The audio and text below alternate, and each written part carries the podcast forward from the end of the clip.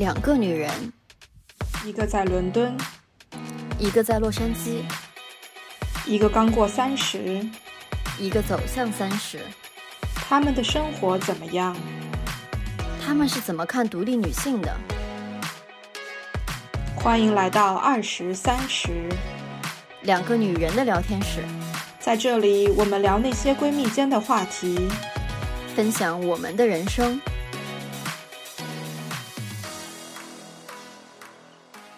大家好，今天我们要聊的话题是自律。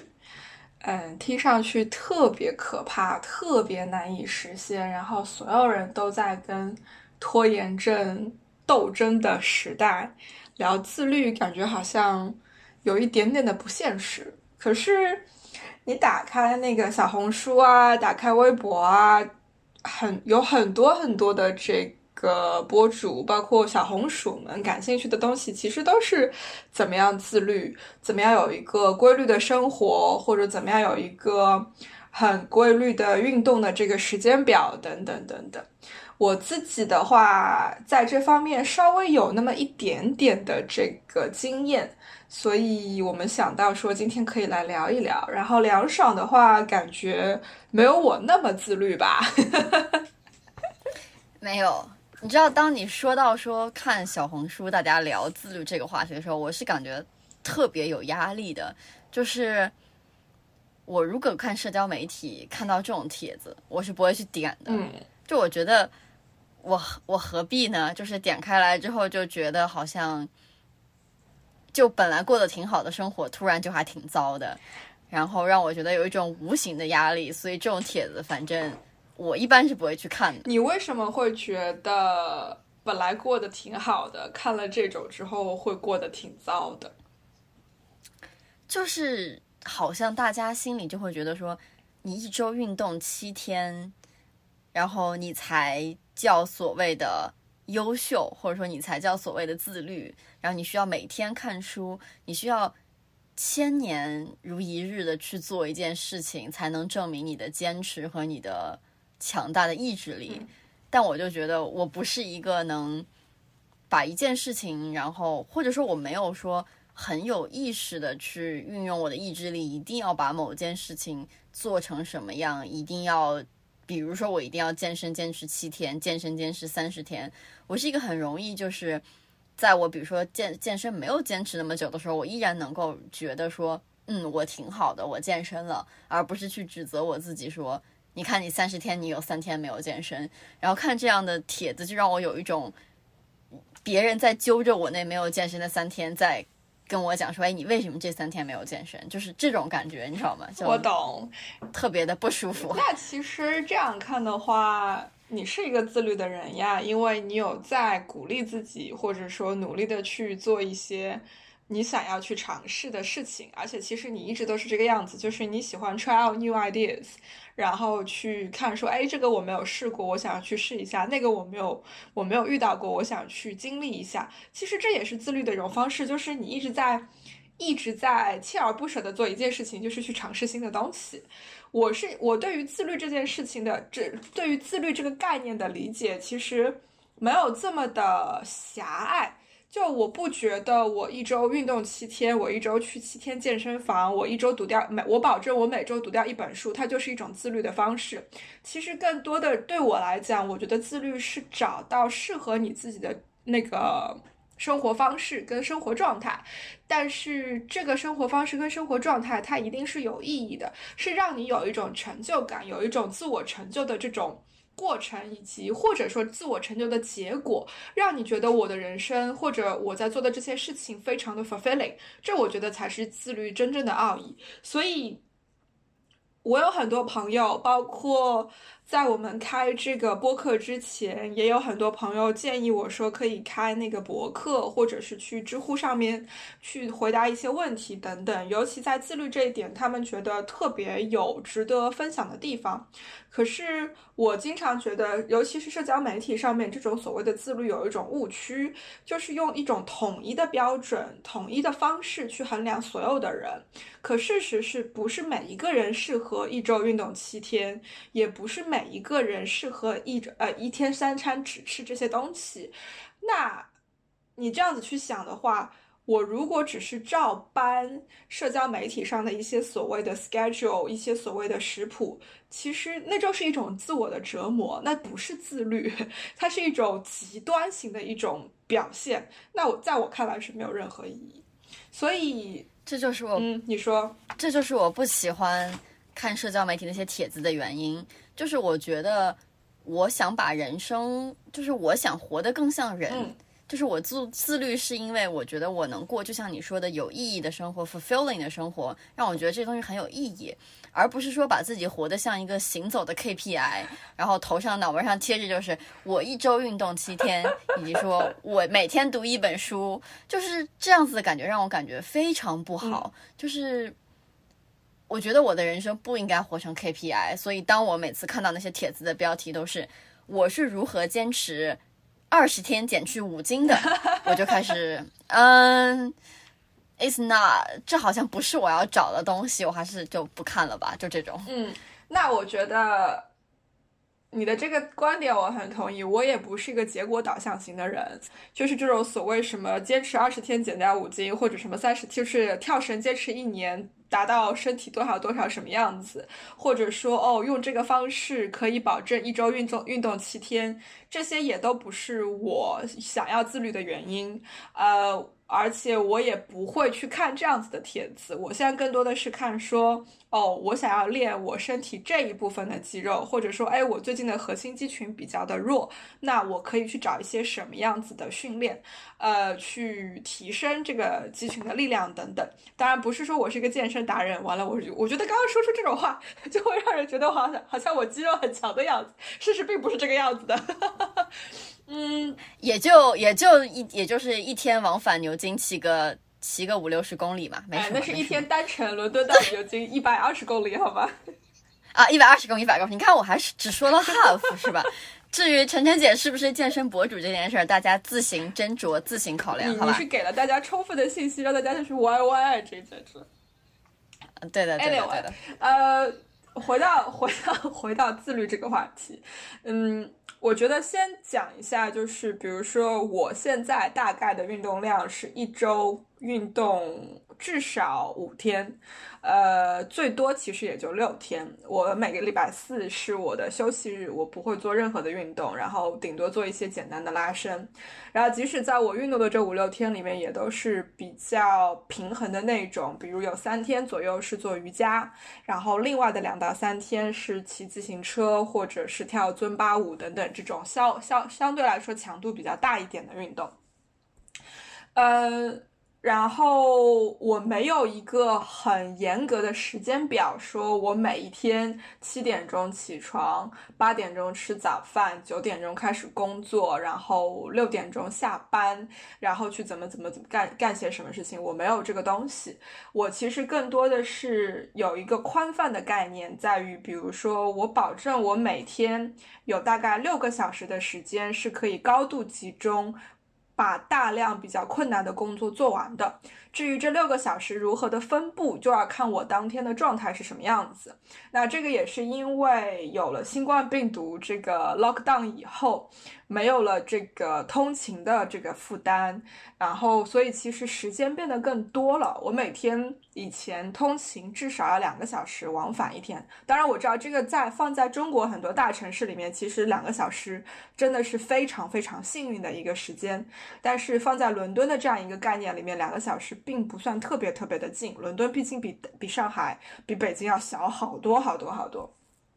所以每每天其实多出来了两个小时，省出来的时间之后，反而觉得时间充裕了很多，可以去做更多的事情。所以我六个小时这个高强度的工作，很多时候它可能分布的是早上两个小时，中呃下午两个小时，晚上两个小时。那么在这个的基础上，再去穿插其他的活动，包括基本的生活需求等等的这些东西。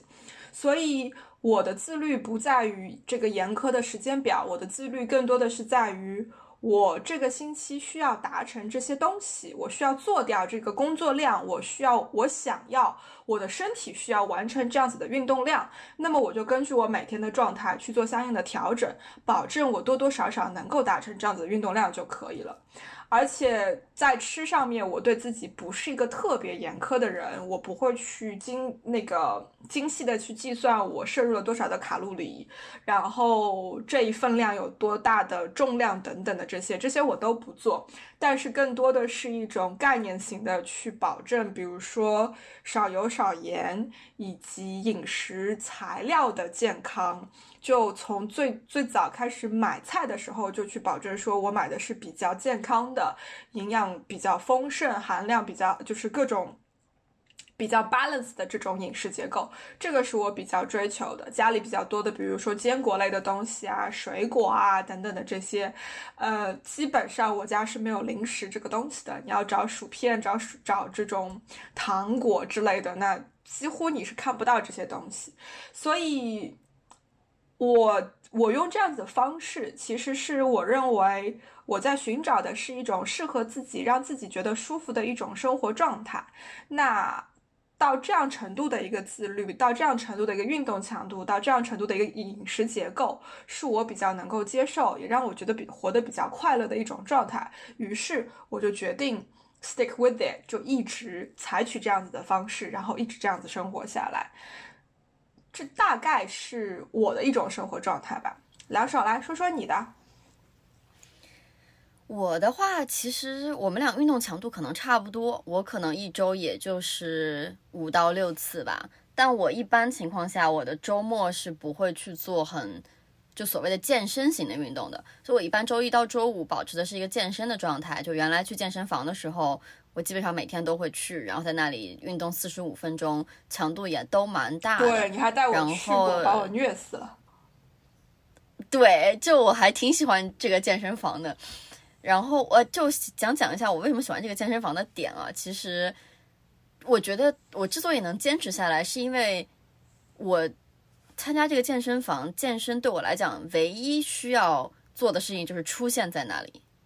就是我只要出现就可以了。而我不需要去思考很多别的东西，比如说我不需要思考我今天要练什么，我不需要思考啊我有有没有坚持，我唯一要做的就是 OK，今天下了班六点钟还是七点钟，或者明天或者是早上的八点，我要出现在那里，我只要出现，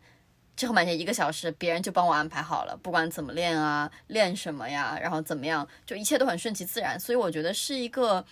不太需要我自己付出很多努力的一个行为。所以我还蛮开心的，然后等到说，就等到说真的就是在家里开始隔离之后，我自己比较呃坚持的其实是帕梅拉的，就很多女孩子也在家练嘛，练帕梅拉，然后我喜欢练它是因为。他每天已经把就是你要健身的 schedule 给你列好了，就周一练什么，周二练什么，周三练什么，周四练什么。就我只要看一下日历，哦，今天星期二，哦，今天我练什么，然后视频打开，然后跟着练就好了。也是一个相对来讲，我觉得不需要付出太多努力的这么一个东西。我在其实很多年之前就开始健身嘛，然后当时刚开始健身的时候非常非常难坚持，是因为当时很想做一个系统性的规划和计划。就是当时就什么，包括请私教啊，去网上研究啊，什么肌肉生长啊，然后今天练背，明天练腿，什么今天练小肌群，明天练大肌群，就是把这个时间表安排的很好，然后也很注重什么休息啊之类的。但是我发现这样一整套计划其实需要太多的努力了，需要太多的精力的分配了。然后我每次在我拿起健身包去健身房之前，我都要想一下说，哦，我有没有带秒表？哦，我有没有计计划好今天练什么？然后我计划那些东西，健身房是不是都有器材？需不需要我自己去带？就是这些过多的思考，我觉得反而消耗了我想要健身和坚持下来的意志力。就是对我来讲，可能你只要让我出现，我什么都不需要做。当然，那肯定健身还是自己健嘛。就只要出现这件事儿，就是一切都会顺其自然的发生。对我来讲是一个比较好的方式。然后。周末对我来讲的话，可能就会做一些更娱乐性的东西，比如说去游泳啊，啊，或者之前有跟朋友去室外攀岩，不过这也不是我一个规律性的运动。然后可能就有时候，比如说可能有机会的话，可能去潜潜水，然后去海边冲冲浪，这样子就是可能这种休闲性的运动会比较多。所以其实一周下来，可能也是个五到六天的样子。嗯，对，我觉得我觉得特别喜欢你说的这个点，就其实就会聊到一个问题，就是当我们聊自律的时候，大家首先的第一反应是运动是不是规律，就感觉这是。在自律里面首当其冲的一个项目，它跟我们什么有没有按时睡觉，有没有按时起床，好像就没有特别大的关系。自律两个字好像就是只跟运动有关。对，但是。但是我们有很容易忽略掉一个问题，就是运动这件事情并不是对所有人来讲都是一个特别享受的事情。你我就回想一下，我们小时候上学的时候，好了，体育课，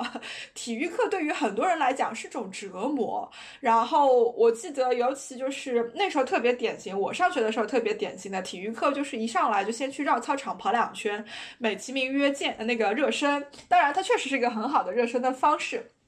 然后要做一系列的拉伸，然后即使那节体育课是自由活动，你可以想干嘛干嘛，老师一定会保证你要跑两圈，然后做了拉伸运动之后，然后才能开始自由活动。就光是这件事情就已经让人觉得很头疼，就会让人很多人觉得，哦，要跑八百米好累啊，我一点都不想跑。所以。在那个时候，因为在学校里面其实是有外界的这个压力，因为老师要求你必须要去这样子做，然后同时有 peer pressure，你的所有的同学都跟着老师的要求在这样子去做，你不得不去做。可是当我们开始进入了成人的世界，有成人的生活了之后，其实没有这种外界压力，就不会有一个人这么 push 你去做一件事情，除非你请私教，比如说。可是请私教自己花钱。首先，这个 motivation 这个最大的原动力还是要来自于你自己，你愿不愿意花这个钱，你愿不愿意花这个时间，然后包括愿不愿意花那个精力，像梁爽讲的。呃，把这些东西带上，然后 travel all the way 奔到那个健身房去。这也是为什么很多人的健身房要么离家很近，要么离办公室很近，不然就会觉得一直是一种负担。所以就感觉在你跟你的健身房之间充满了各种各样的阻力，任何一点点的阻力都会让你觉得，啊，要不算了吧，我还是不去了。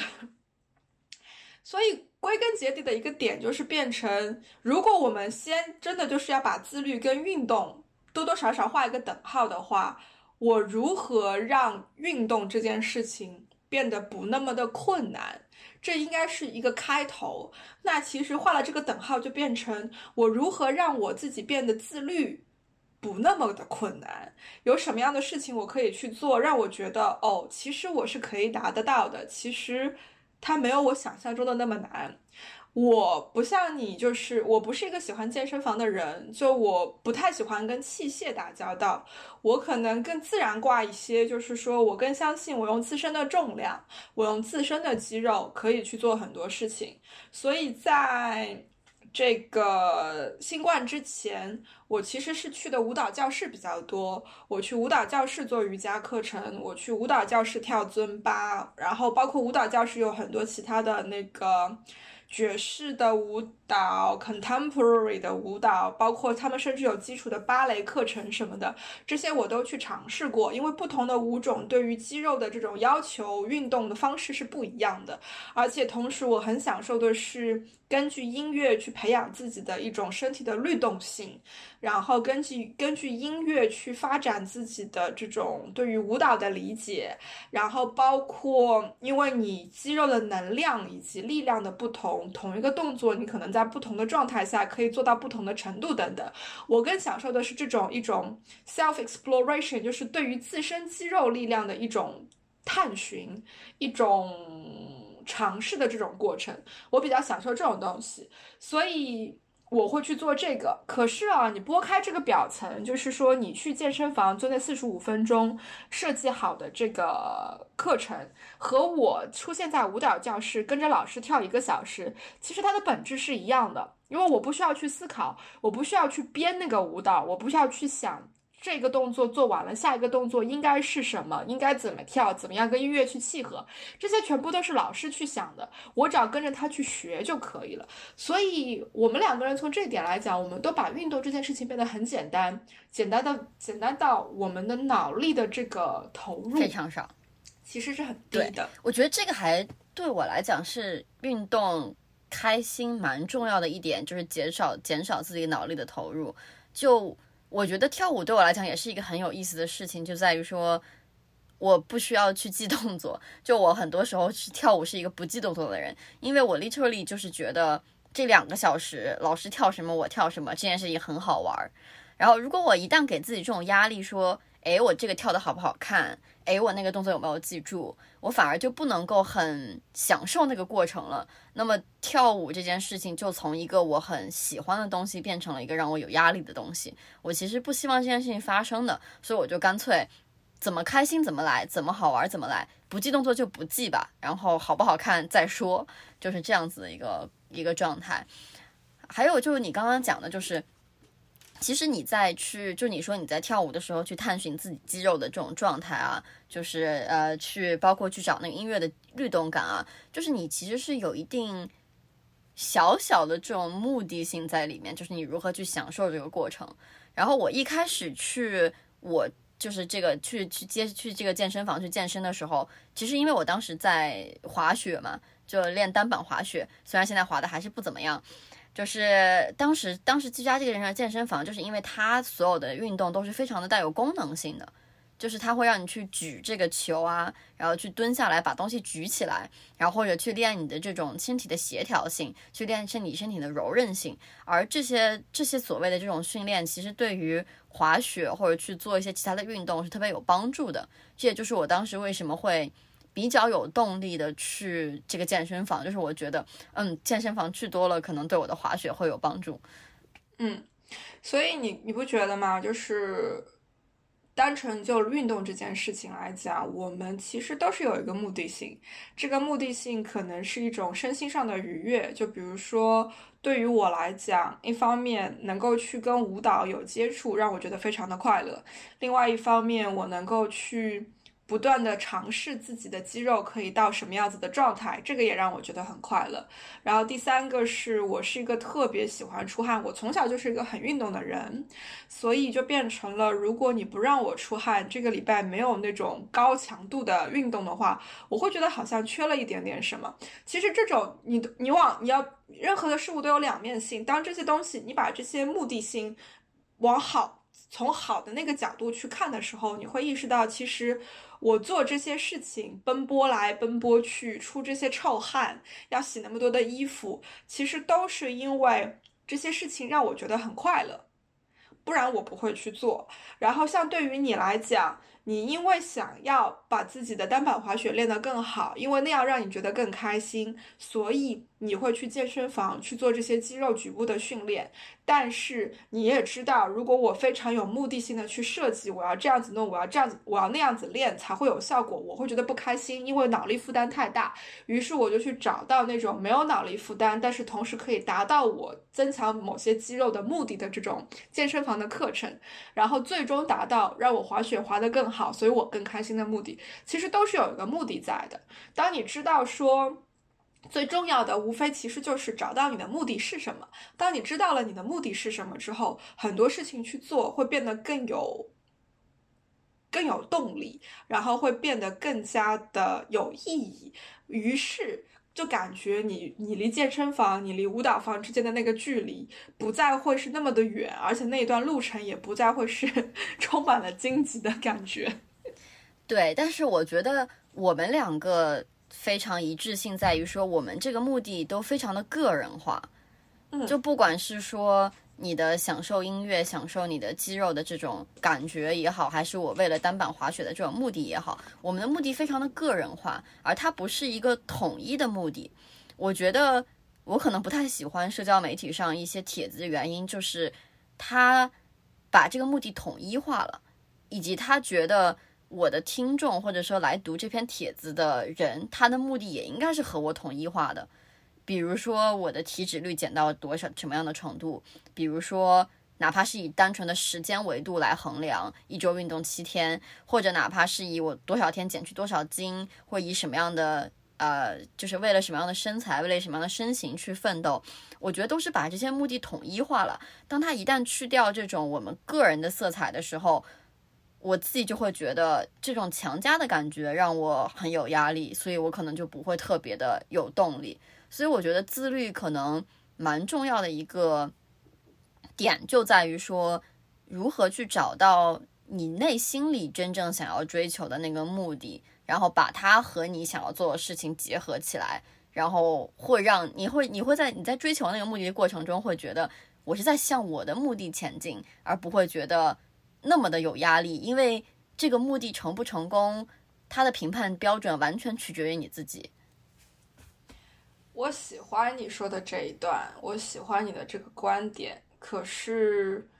呃，放到现实的这个环境里面去，我觉得这是一件非常非常难的事情。我们任何一个人，就像我们那天私下聊天的时候聊到这个 MBTI 性格测试的问题，呃，事情，说我是什么样子的性格，你是什么样子的性格。那我们两个人，比如说比较一致，我们都很外向，嗯，但是同时我们也是那种非常比较容易不在乎别人怎么看待自己的那种人。这个其实非常的难得，而且。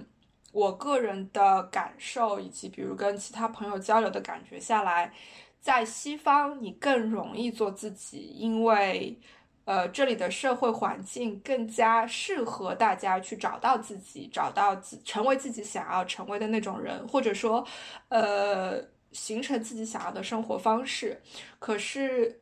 不可避免的，在很多地方依然有这种审美单一的问题。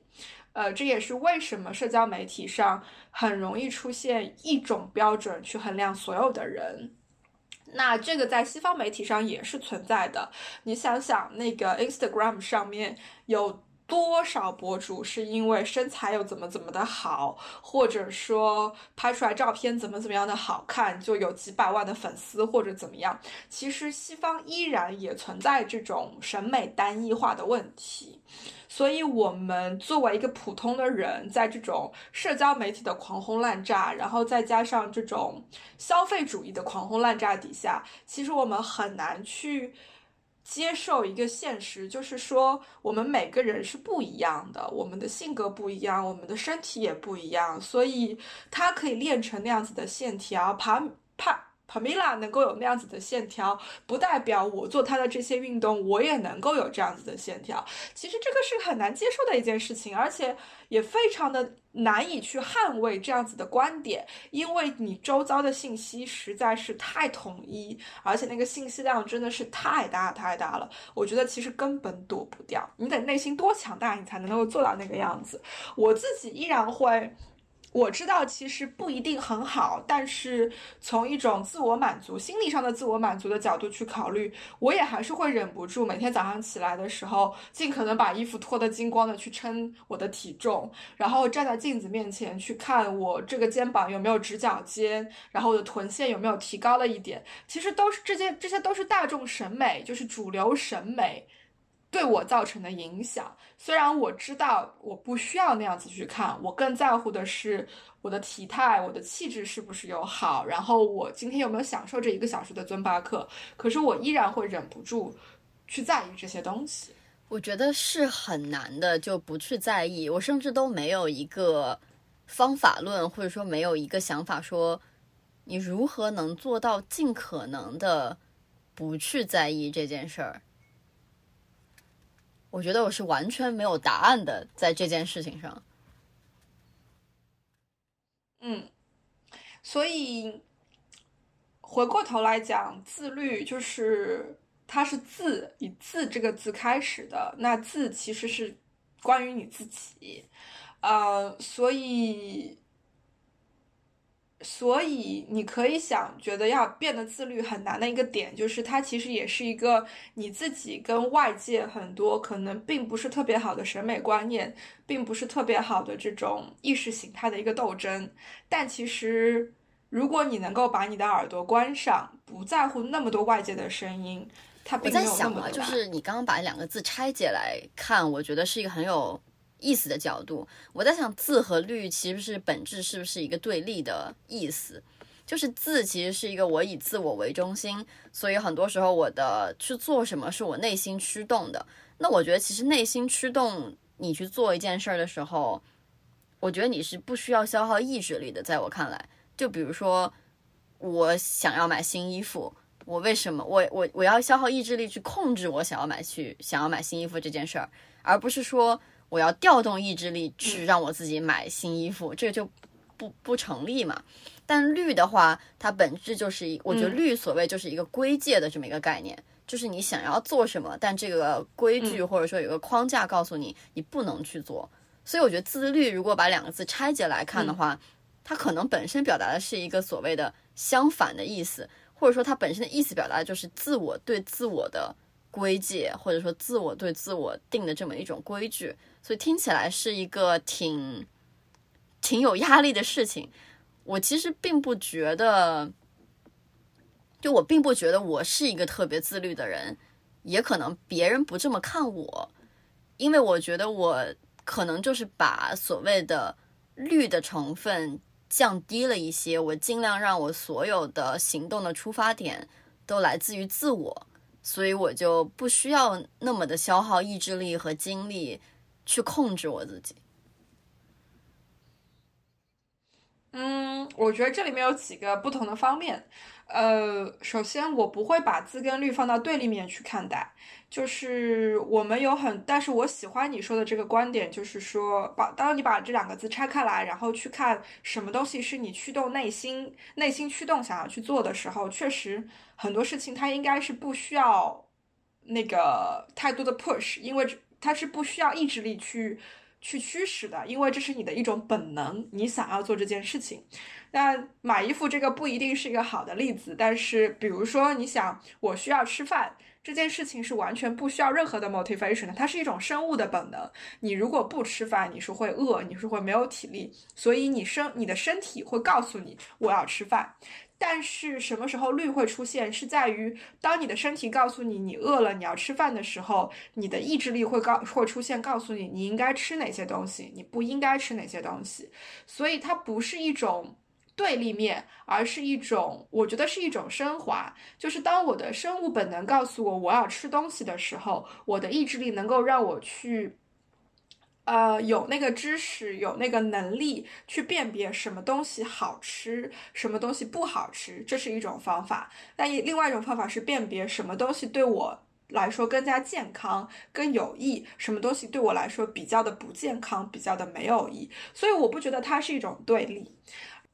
哎，你刚刚讲到这个吃食物的问题，就是当我身体的本能的去想吃，然后但是我用我的意志力去做选择，我吃什么？但是我觉得。当你，当你在，当你，比如说你意志力在选择吃什么的时候，你可以选择健康和不健康嘛。但从我的角度来看，其实当你进行一个饮食的这么一个规划，尤其是吃健康饮食，吃很多年，形成一种习惯之后，其实它会重新变成一种你的内心的动力和需求。你其实不太去需要动用意志力去做这个选择了。我自己为例的话，就是我周围朋友可能都比较清楚，我是一个吃东西。非常非常口味非常淡的人，就是我是不喜欢油盐的，然后我也不喜欢甜食，我就是生理上的不喜欢，就是吃这个东西让我觉得不舒服，然后甚至会说，我其实大多时候我生病都是因为我吃的东西可能过于油腻了，它让我的身体产生了不舒服的状况。那其实，在那我在产生饿的这种想法的时候。我其实并不太需要去动用意志力去做这个选择，去吃，比如说去吃油腻的炸鸡，还是去吃更健康的呃东西。我可能会很自然的去选更健康的东西，都不需要去消耗什么意志力，因为我知道我吃完炸鸡之后，它会让我不舒服，就是它是一个多年的习惯，然后让我反而说我可以不去动用意志力去做这件事儿。然后再拿运动举例的话。我们之前也聊过这个事儿，就是我之所以能坚持下来运动，其实是因为我发现我运动完之后会睡得非常好，然后我就会因为想要获得非常好的睡眠，然后我就会驱动我说，那我今天要运动一下。然后我就会发现，当我想到这个层面的时候，就开始运动，以及运动对我来讲不是一个很难的事情，因为我的一个很重要的目的就是，我知道我今天晚上可以非常享受的睡一觉。当你在说，就是当你的身体其实是这么多年的习惯，让你知道你不喜欢有呃那个比较油腻、比较重口味的食物，不喜欢甜食。然后如果你吃了这些东西，有的时候你可能会觉得不舒服，身体会可能觉得不舒服。那其实它就是一个多年的规律的养成，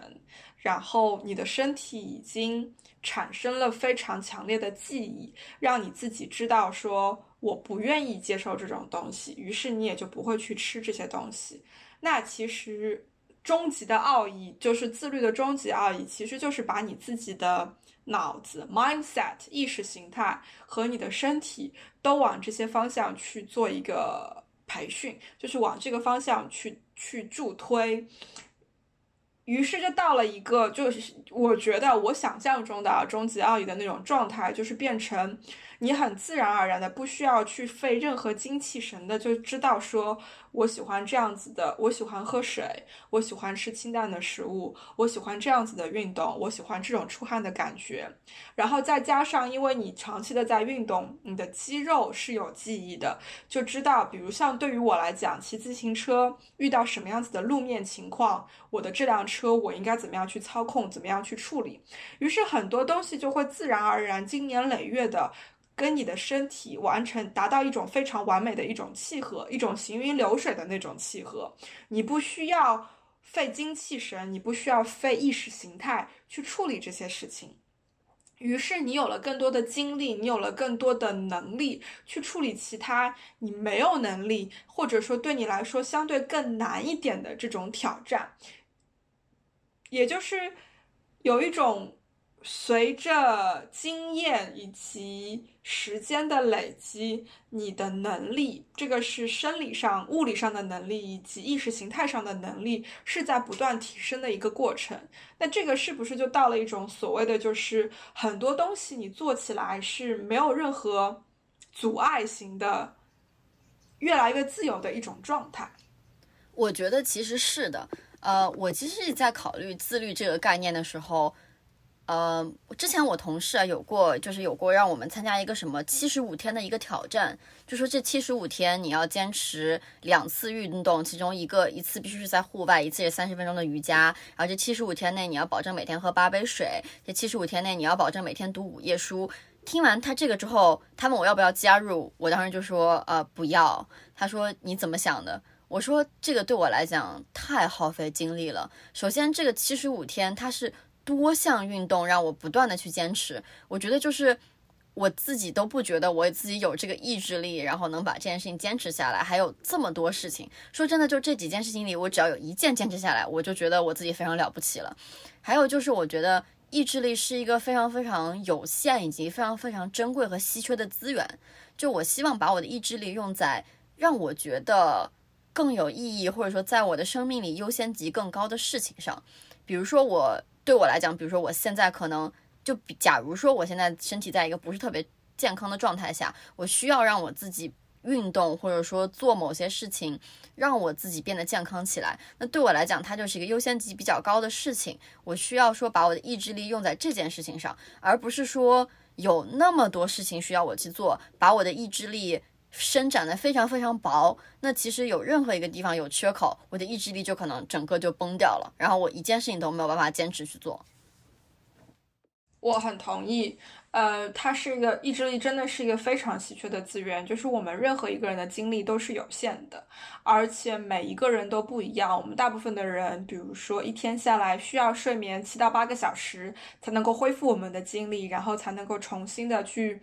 就不是说重新才能够把接下来的一天过好，不是每一个人都能够像何炅一样，或者像最近去世的美国的这个大法官女性大法官一样，比如说每天只睡四五个小时就够了。这是一种这是一种基因自带的一种 bug，就大部分人是没有的。所以确实我们需要更更加。有目的性的去让自己舒服、让自己快乐的这种前提之下去好好的分配我们的意志力，我非常同意，我真的是太同意了。所以在我的世界里面，不是说在我的世界，在我的生活状态里面，呃，很重要的一个点是，不同的东西在我这里的重要程度是不一样的，我是会给他们排序的。呃，现实一点的来讲，比如说在运动和和和 social，就是跟朋友出去玩之间，运动在我这里的重要性要更高。就如果我礼拜天有两个小时的时间，而且我那个周末都没有运动。我一定会选择我去运动，而不是会选择跟朋友去吃火锅。就是每一个人一定，我觉得，就我这三十多年的生活经验告诉我，就是我一定要去排这个序，这样帮助我去做一些断舍离。这种断舍离是表面表层意思，呃，这种断舍离在表层上面确实是这件衣服我更喜欢，那件衣服我更不喜欢，那我可以把。比较不喜欢的这件衣服扔掉，那一样的，对于我生活中的各种各样的元素，我也是可以去做这种断舍离的。然后有一个非常极端的我在做的事情，我并不推荐所有人都做，但是这个跟个人经历有关系。我的家人，我的亲戚，在我的心中也是有一个一二三四的排名。呃，我知道这种说出来会显得非常非常的没有人性，也不近亲情。可是没有办法，我的精力真的就是有限，而且我也坚持的另外一个信条是，亲戚不是我选择的，因为。投胎这件事情不是我选择的，呃，但是朋友是我选择的。我更希望的是，我能够被那些对我能够产生好的影响、有好的这种 motivation 的人，非常 driven 的人，能够被这些人包围，然后把我带到一个更好的地方去。我不希望被，就是被那些。容易对我产生不太积极影响、不太好的影响的人，去拖拖我的进度，不一定说是拖我的后腿，但是是容易对我的意识形态、对我的生活习惯产生一些不太正面的影响。我不太希望离这样子的人比较近。那 unfortunately，我相信其实很多人都会遇到这样子的问题，就是亲戚之间。呃，家人里面总会有那么一些人是这个样子的。那对于你来讲，对于我来讲，对我来说实在是负能量有点过大，那我没有办法去 handle。所以，我觉得自律谈聊到这个层面上了以后，更多的其实是你自己的一种选择，然后去如何以一种聪明的方式，一种 wise option，就是 take a wise approach。来去消耗你的意志力，嗯，可是啊，梁爽，再问你一个问题：如果是这个样子，你觉不觉得我们的意志力其实是在不停的被 develop，不停的在越变越好、越变越强，以及越变越多的一个过程？我不觉得意志力在变多，我觉得是，比如说现在一件事情需要消耗我百分之二十的意志力。但在我做了它做了一定程度，做了一段时间之后，或者当我发现一个新的途径之后，它对我意志力消耗可能会降到百分之十，甚至百分之五，而我就又多出了百分之十五的意志力可以分配到其他地方。我觉得是一件做一件事情，它在消耗你的意志力的。程度在改变，而不是我们意志力的总额在改变。我觉得这个总额在我看来是不太会变的，而且它真的非常非常珍贵。而我其实觉得你刚刚说一个点，我非常同意的，在于说，我觉得其实所谓变得自律最快的方法，就是把你放到一个就是这样的环境里面去做。比如说，当你周围所有人都在坚持一天一周五天运动，可能你甚至都不需要去想我周一要做什么，周二要做什么，因为你可能每天都会接到朋友电话说，哎，要不要出去跑个步？哎，要不要去练个瑜伽？哎，要不要跟我去攀岩？就当这种事情规律的发生的时候，你发现，哎，我为什么不知不觉一周运动了五天？就是你在一个环境里面的时候，你所需要消耗意志力去做这件事情的时候是。非常少的，就像相当于你在一个河流里面，你是逆流而上还是顺着河流往下走？当你顺着河流往下走的时候，你需要消耗的力气就非常的少。但如果你逆流而上的时候，你就要消费多几倍的精力去，可能走的路还没走的路程还没有那么多。所以我其实更提倡的是，当你去追寻目标的时候，去找一个能够让你顺流的环境去做这件事儿，而不是说把自己放在一个逆流的环境里面，这样其实是。在消耗自己，给自己找更大的麻烦。嗯，我同意。就拿我最近骑自行车的这个例子来讲，呃，我是在八月底的时候完成了从伦敦骑车到牛津的这个行程，这是我第一次骑那么远，全程大概是一百二十公里左右。然后我花费了大概八个小时的时间，因为中间有停下来休息啊、吃东西、补充能量等等。呃，在在那一次之前，我最远骑的其实只有六十公里，而且是我自己一个人完成的。呃，由于我那一次六十公里是自己一个人完成，所以我完成的非常非常的痛苦。一方面是因为路路线不熟悉，所以我要花很多很多的精力去看我接下来应该往哪里走。当然，我有那个那个各种各样的 app 啊，然后装备啊什么的，这些我都有。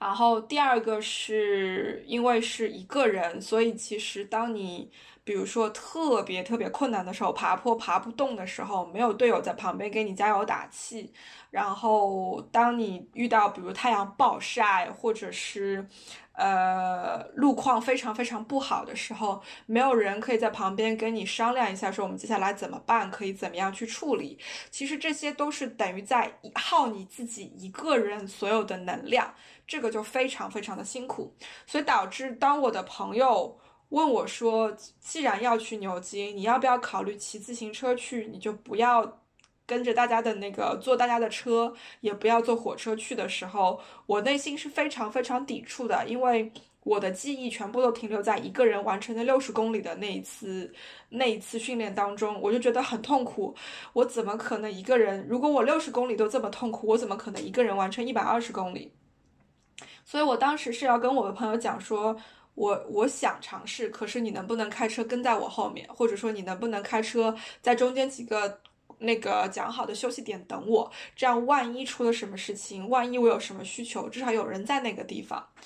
最后我的朋友没有开车陪我，是因为我找到了另外一个人陪我一起去骑。然后这个人他的骑行经验比我要丰富很多，而且他自己在七月份的时候跟另外一群朋友完成了从伦敦到牛津，不对，从伦敦到剑桥的这个骑行，大概是在一百一十公里左右。而他们那一次人更多，而且有几个人。比我更困难，就是他们出现了，比如说有人上坡骑不动，于是两个男生骑着车在后面推他，呃，推他上坡之类的这种这种状况。然后，因为这个人比我更有经验，所以比如说他提前把那个路线图设计好，然后导到了那个我们的装备里面，然后全程我只要跟着他，或者说他告诉我接下来左转右转就可以。然后同时他知道怎么样去跟其他的这个交通打交道，就比如如果有后面车要来要来超我们，我们应该怎么办？如果这条路很窄，前面有来车，我们应该怎么办？他能够去用他的经验。非常轻松的去处理到这些问题，然后爬坡的时候在旁边给我加油，包括甚至我们停下来吃东西补充能量的时候，他会告诉我应该吃什么，不要吃什么，因为接下来身体会需要，比如说更多的碳水化合物，因为这是一个更趋向于耐力型的运动，而不是趋向于爆发力型的运动等等。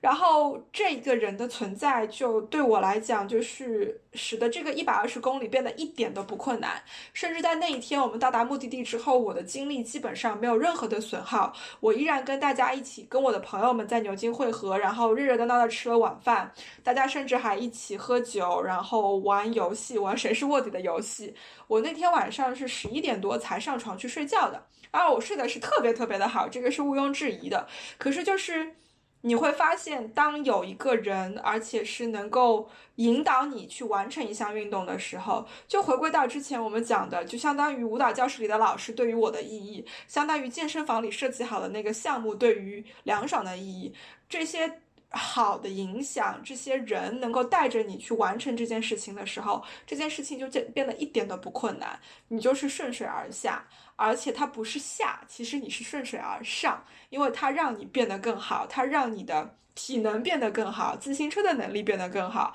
然后让你的意志力变得更强，因为你知道我现在可以完成一百二十公里，那我接下来需要挑战的是，比如说连着两天，每天完成一百二十公里，然后我有那个信心我可以完成，因为我周边有好的队友，他们不是猪队友，他们他们能够引导我，他们能够陪着我去把这两天二百四十公里去完成，这个就会 make a fundamental difference。对，完全是不一样。这也就是我刚刚说的，说我为什么觉得某项事情它对你意志力的损耗，其实在改变的，就是那六十公里对你意志力的损耗，其实比这一百二十公里要多很多。即使说一百二十公里听起来是一个更困难的事情，但是它其实对你意志力损耗是非常低的。而且你在之后，就像你挑战两天连续的一百二十公里的时候，它对于相比你之前六十公里意志力损耗也是很小的，因为你知道你有这个信心，你能做到这一点。我其实有类似的经历啊，就是我在今年九月份的时候去西雅图那边的一个森林公园徒步了七天，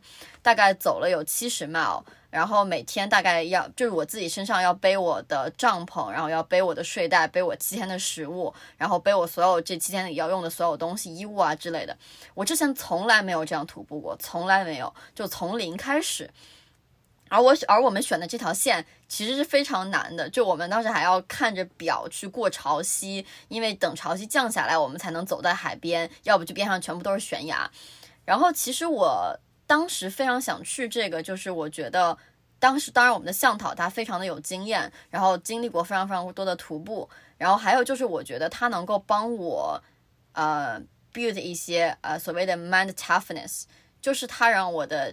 就是让我的大脑里接受困难的能力变强，因为这七天下来，我其实并没有觉得有特别的困难，或者我坚持不下来。一定程度上是因为我有很多小伙伴陪我，然后向导也非常的耐心，非常的有经验。但是我觉得还有就是，当我经历完这七天之后，我会觉得，哦，我在这个世界上对我来讲不可能达到的事情又少了一些。就是他是帮你。改变了你的自己的所谓的信念或者 mindset，然后帮助你建立了一些所谓的，呃，这种脑力的这种抵抗、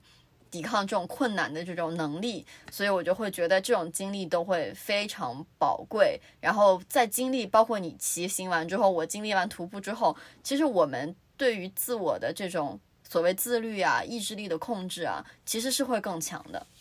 嗯。我其实还蛮想讲的一个点，就是我一直也在跟我周围的朋友讲，就是所谓的 listen to your body，就是当你想吃的时候，我其实是非常非常不鼓励节食的，而且我觉得节食它带来的必然是反弹和这种报复性的暴饮暴食。我倒觉我是一个就是当我想吃什么，我其实不太会控制我自己的人，就是。就可能当我吃饱了，然后我想吃炸鸡，可能我也就吃了。虽然我知道我吃完肯定会不舒服，但是如果我当时，如果我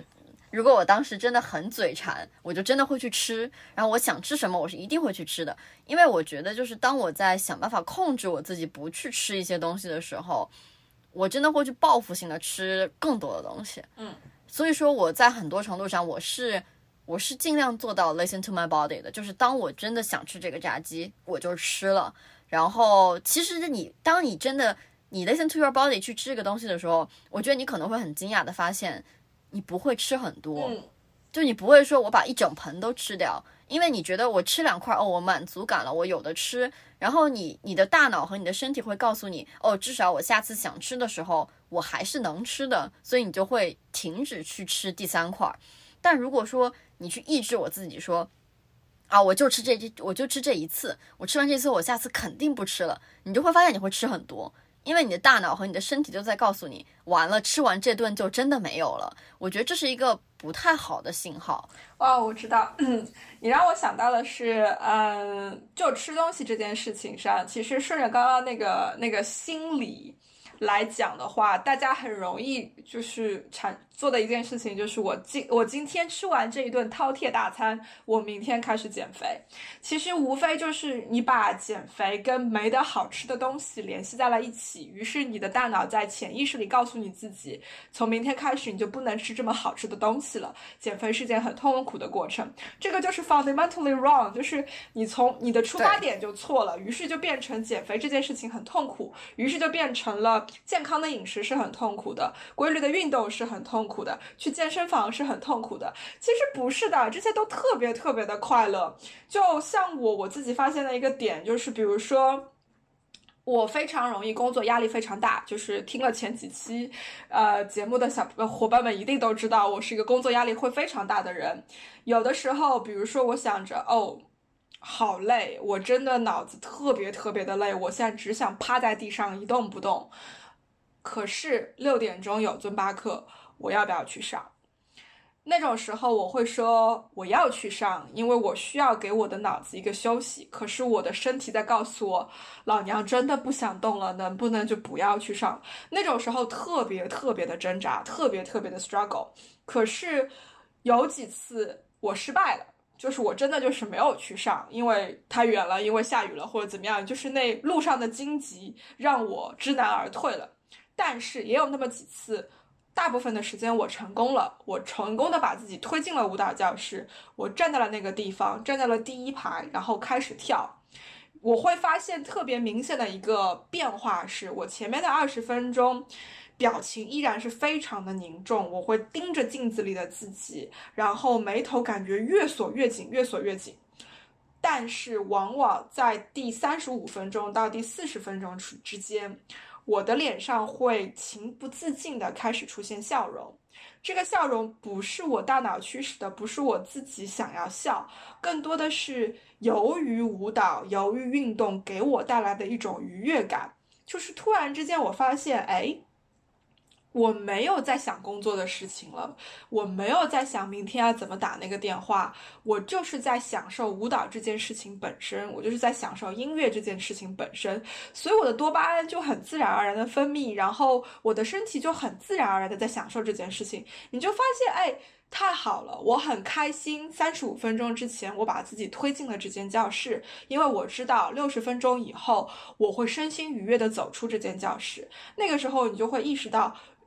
运动有多重要，就是对于我的脑子，对于我的身体，都是一种非常非常好的休息。然后，往往那个时候，当我洗完澡从那个更衣室里面出来的时候，我更多的想的是，我接下来可以去好好的哪里好好的吃一顿，甚至是在我吃完一顿之后，我可以再花一个小时、一个半小时、两个小时的时间，再把工工作上的事情再去处理掉一些，就那种状态是完全不一样的。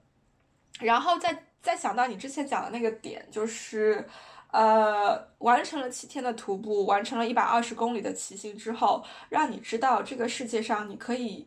做的事情又多了一件，你不可以做的事情又少了一件。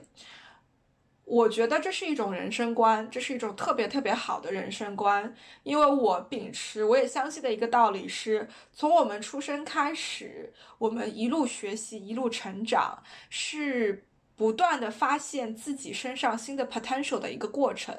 这个过程不会在我们离开学校的时候停止，这个过程反而在离开我们学校的时候更应该 escalate，更应该加快。呃，不同的点是在于，在学校的时候，我们多多少少有一个预先设定好的一个 program，我们每个人都在走这个 program。而当我们离开学校进入社会的时候，就没有了这个既定的 program。于是我们去做一些选择，想要找到一个新的 program。比如说，去申请大公司的管培是一种方式，因为它给你再再有一年或者两年的时间，跟着公司既定好的 program 去走。那如果大部分的人其实是进不了管培项目，其实是直接进入了比较。没有那么规律性或者规划性的这种就业市场里面，我们就变成了有一个自我去寻找、自我去设计这个 program 的过程。那我们必须要去做各种各样的尝试，你才能够越来越意识到我的 potential 在哪里，我的能力在哪里，我的短板在哪里，然后你才能够去加强你的能力，规避你的短板。同时去实现把更多 potential、更多潜能转换成你能力的一个过程。其实自律也好，运动也好，去尝尝试更多新的项目也好，都是这样，都是这三方面的东西，都是在这个里面的东西。就比如说，我一直相信，在我。一百二十公里完成之前，我一直都相信我是个爆发型、爆发型的选手。因为小时候在学校里面运动会，我跑的是一百米、两百米、四乘一百米的这种这种运动，我的肌肉其实是更适合呃爆发型的这种运动。可是骑行告诉我，其实不是的，我是可以，我其实是有耐力型的这种潜能在，这种 potential 在，然后我是可以去完成。而且是在三十岁以后都还是可以去做这个事情的，所以人生嘛，归根结底你就是得要去不停的尝试，去看自己的 potential 有哪一些。可是只不过是随着年龄的增长，随着经历的增长，potential 的那个那个池子只会越来越小，因为你的能力的池子在不停的变大，这个过程就会觉得非常的幸福啦。你会发现自己能做的事情越来越多，不能做的事情越来越少啊。对的，对的，我其实很想补充一点，就是你刚刚说，呃，你把自己塞进尊巴克这样，我想的说，就是我其实很多时候能鼓励我接下来一直去运动的原因是，我很容易就是当我不去运动的时候，其实我是个蛮容易放过自己的人，就我不太会指着我自己的鼻子说，你今天为什么没有把自己推进健身房，我就会觉得我今天就是不想去，我就不去了，也没有怎么样，也不会怎么样。我不会因为说我的日历上少画了一个勾，我就是一我就会否定自己，说我哦我我不是一个自律的人，或者说我就没有办法怎么样，我反而会觉得说哦我今天没有去没关系，明天又是全新的一天，我还可以重新做这个决定。就是我觉得就千万不要说因为我这件事情没有坚有一天没有坚持下来，或者说。我因为我今天多吃了一块什么东西，然后就去否定自己。我觉得其实让你更多的产生动力的时候，是你在鼓励自己的时候，而不是去否定自己的时候。所以其实就是人生不易，已经我们已经要接受外界的很多的指责以及否定。对，千万一定要放过自己，给自己更多的肯定以及鼓励。对的，没错的，没错的。还有你刚刚讲到说，就是嗯。就是所谓的产生人生这种，就是去尝试自己的不断尝试新东西，尝试新可能，去发现人生更多可能性。我想说的还是，就其实回到了之前我们之前提到的一个点，就所谓的说，我觉得你要，就是我们甚至说很，我们刚刚说的说我们的目的要个人化。我觉得甚至当你的目的，比如说我都一样的时候，其实你达成目标的手段是也是可以个人化的。就比如说，我的目的是完成七天的徒步，当然和我一起的五个小伙伴，他们的目的也是完成七天的徒步，但怎么样完成，其实每个人是不一样的。虽然说我们的向导是最有经验的，但他完成徒步的方式。不一定是我完成徒步的方式，就比如说我们的向导，他走路非常非常的快，所以他就会走在非常前面，他会在其他会走一段，然后停下来等我们一段，然后他是喜欢自己一个人低头然后去走的，但对我来讲，就是更轻松的走路方式是我可以听音乐。或者我可以和我小伙伴聊天，我就会发现，哎，不知不觉我就把这个路走下来了。那其实如果说我一定要强求自己说我要像他一样走得很快，我要像他一样埋头走路，那对我来讲，其实就是一个更痛苦、更难完成目的的这么一个过程。我觉得我之前也有一个朋友，然后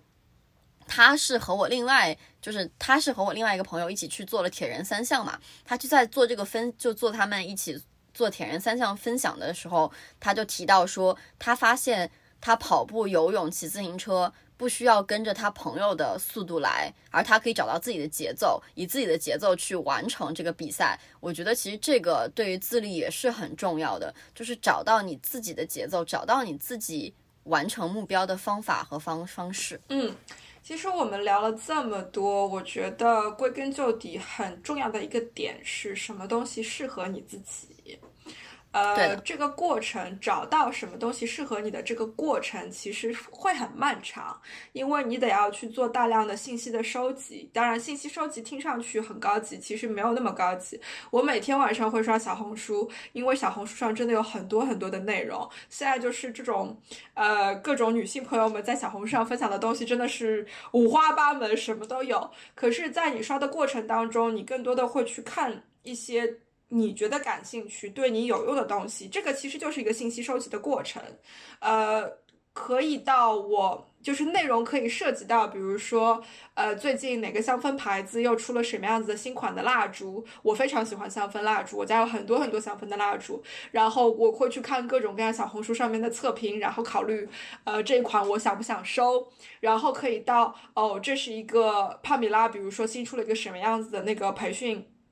为什么是培训？帕米拉新出了一个什么样子的 program？然后我会看一遍，然后看说我愿不愿意去做，对我适不适合。这个就是一个信收信息收集的过程。然后千万千万要拿去跟你的朋友讨论，去跟朋友们聊。可能就某一个朋友最近就刚刚尝试了你看到的某一种东西，然后你就会发现。他可以给你很多很有用的 feedback，给你很多回馈。然后，因为你跟那个朋友是熟悉的，是了解的，你可以根据他个人的情况去考虑他的那个回馈的价值有多高。然后，你可以把它在那个放到你自己的身上去做一个 tailor，去做一个 bespoke，你就会知道说。哦，我可以，我是不是可以去尝试？然后最重要的就是一定要去尝试啊！我肯定也是尝试了很多不同的舞种，才知道说，哦，我还是最喜欢尊巴，因为它对于舞蹈基础没有什么样子的要求，可是同时又有一定的律动性在里面。我也尝试了芭蕾，我也尝试了 contemporary，我也尝试了 jazz 等等等等，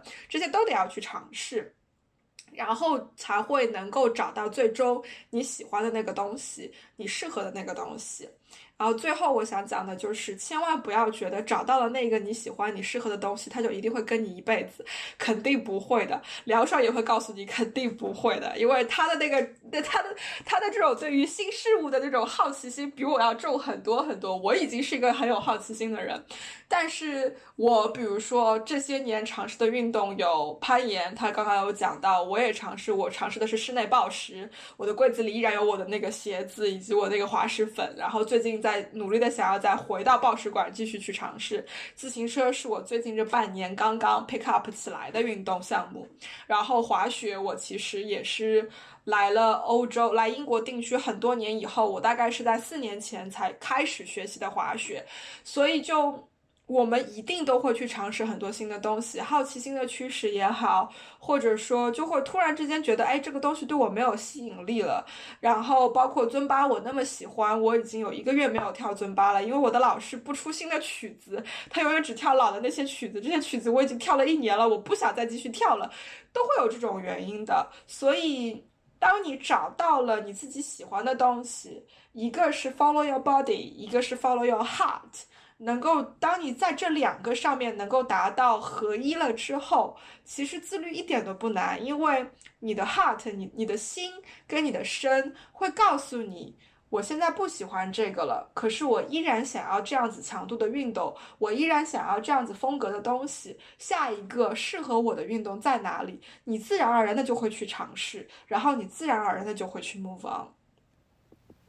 对的。其实我们今天主要是围绕运动来讲的嘛，但其实自律这件事情放在所有事情上都是一样的，就是不断的去尝试新的东西，才知道自己要什么。我觉得我们其实从录播客第一期到现在，我们每一期每一期都会讲的就是一个 self awareness 的问题，就是一直都会强调说，一定要把自我意识发展出来，然后要问自己的心，你想要什么。然后才能更还能有一个相对来说有方向性的去寻找。然后晨晨姐也提到了，我是一个特别好奇、喜欢尝试新鲜东西的人。然后大家听完这期也知道，我是一个特别容易放过自己的人。比如说不运动啊、吃东西啊这些都没有关系。就我在尝试新东西的时候，我也是一个特别容易就是放过自己的人。因为我我我其实，在做很多运动，在尝试很多新东西，但我其实。对我来讲，很享受的那个过程就是尝试新东西的过程。然后别人会说说，哎，你你你在看，你开始玩吉他了，但你吉他也没有玩特别好。你开始画画了，但你好像画画的也没有特别好。你开始跳舞了，但你好像舞跳的也没有特别好。就你开始滑雪了，你滑雪好像也没有特别好。然后别人就会觉得说这件事情对他们来讲可能是一个 concern，就是我自己说了我爱好这项运动，但我并没有做特别好。但对我来讲，它就不是，就是。我的我 enjoy 的点就是在于它是新东西啊，然后我 enjoy 点就在于我在做它的时候我很快乐呀，而且我其实并不 care 说，对啊，而且我试过了，然后我就会觉得说我只要再愿意去做，我就去做了。即使说就是滑雪这件事来讲吧，就是我现在可能也没有办法下黑道，我只能下蓝道，然后我就会觉得，就算我明年我依然没有办法下黑道，我还是会跟我说，我还是很喜欢滑雪的，你们叫我，我还是愿意去去的，即使我下不了黑道。就是我觉得很多时候，当你自己真的喜欢一样东西的时候，也不需要说一定要要求自己玩的多好或者多么资深，只要你真的去喜欢，然后你愿意去尝试。我觉得就蛮好的，至少我我对于放弃是一件从来不觉得很丢人的事情，就是，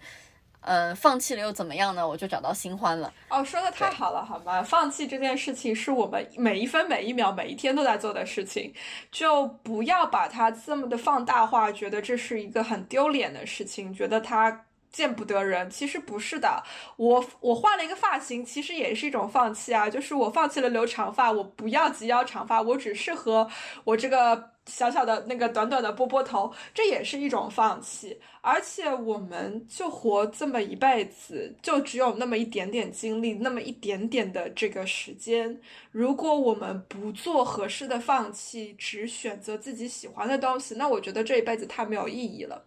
呃，所以确实，我们录了这么多期，我们更多其实讲来讲去都是一个 self awareness 的一个一个这个点，就不要忽略自己，不要忽略自己的身体的需求，不要忽略自己 heart 来自心底内心最深处的这种驱动，这个非常的重要。可是当你讲到这个点的时候，我也想到我们可能需要录一期，是这些年我们的这些经历，我们如何去 balance。平衡，这个平衡是你的 self awareness，你自己自我的一个意识的发展，以及外界对你的影响，你如何在中间去做一个权衡，去找到一个 balance。我觉得其实这个很难，而且对于很多人来讲，生活的环境、生活的城市不一样，它就是会不一样。这个我们可以找一期可以聊一聊。好，我觉得陈晨姐你之前总结的已经蛮好的了，我觉得就是。